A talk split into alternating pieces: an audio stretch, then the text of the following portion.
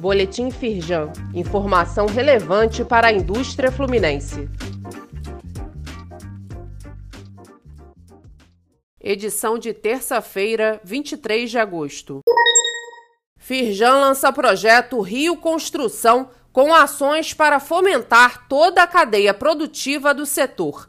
A iniciativa foi apresentada em um evento na sede da federação que reuniu mais de 200 empresários fluminenses nesta terça-feira, dia 23. Marcelo Caiuca, presidente do Fórum Setorial da Construção Civil da Firjan, afirma que esse é um projeto elaborado com a contribuição de empresários e sindicatos para o aumento da produtividade. Leia mais no site da Firjan. Conheça a nova página da indústria da construção no site da Firjan. O portal reúne informações sobre os serviços oferecidos às empresas do setor, como orientação para acesso ao crédito, estudos econômicos, capacitação profissional de mão de obra, promoção da saúde, entre outras iniciativas. Acesse o portal através do link disponível neste boletim. Combate ao déficit habitacional pode gerar 3,2 milhões de postos de trabalho no país.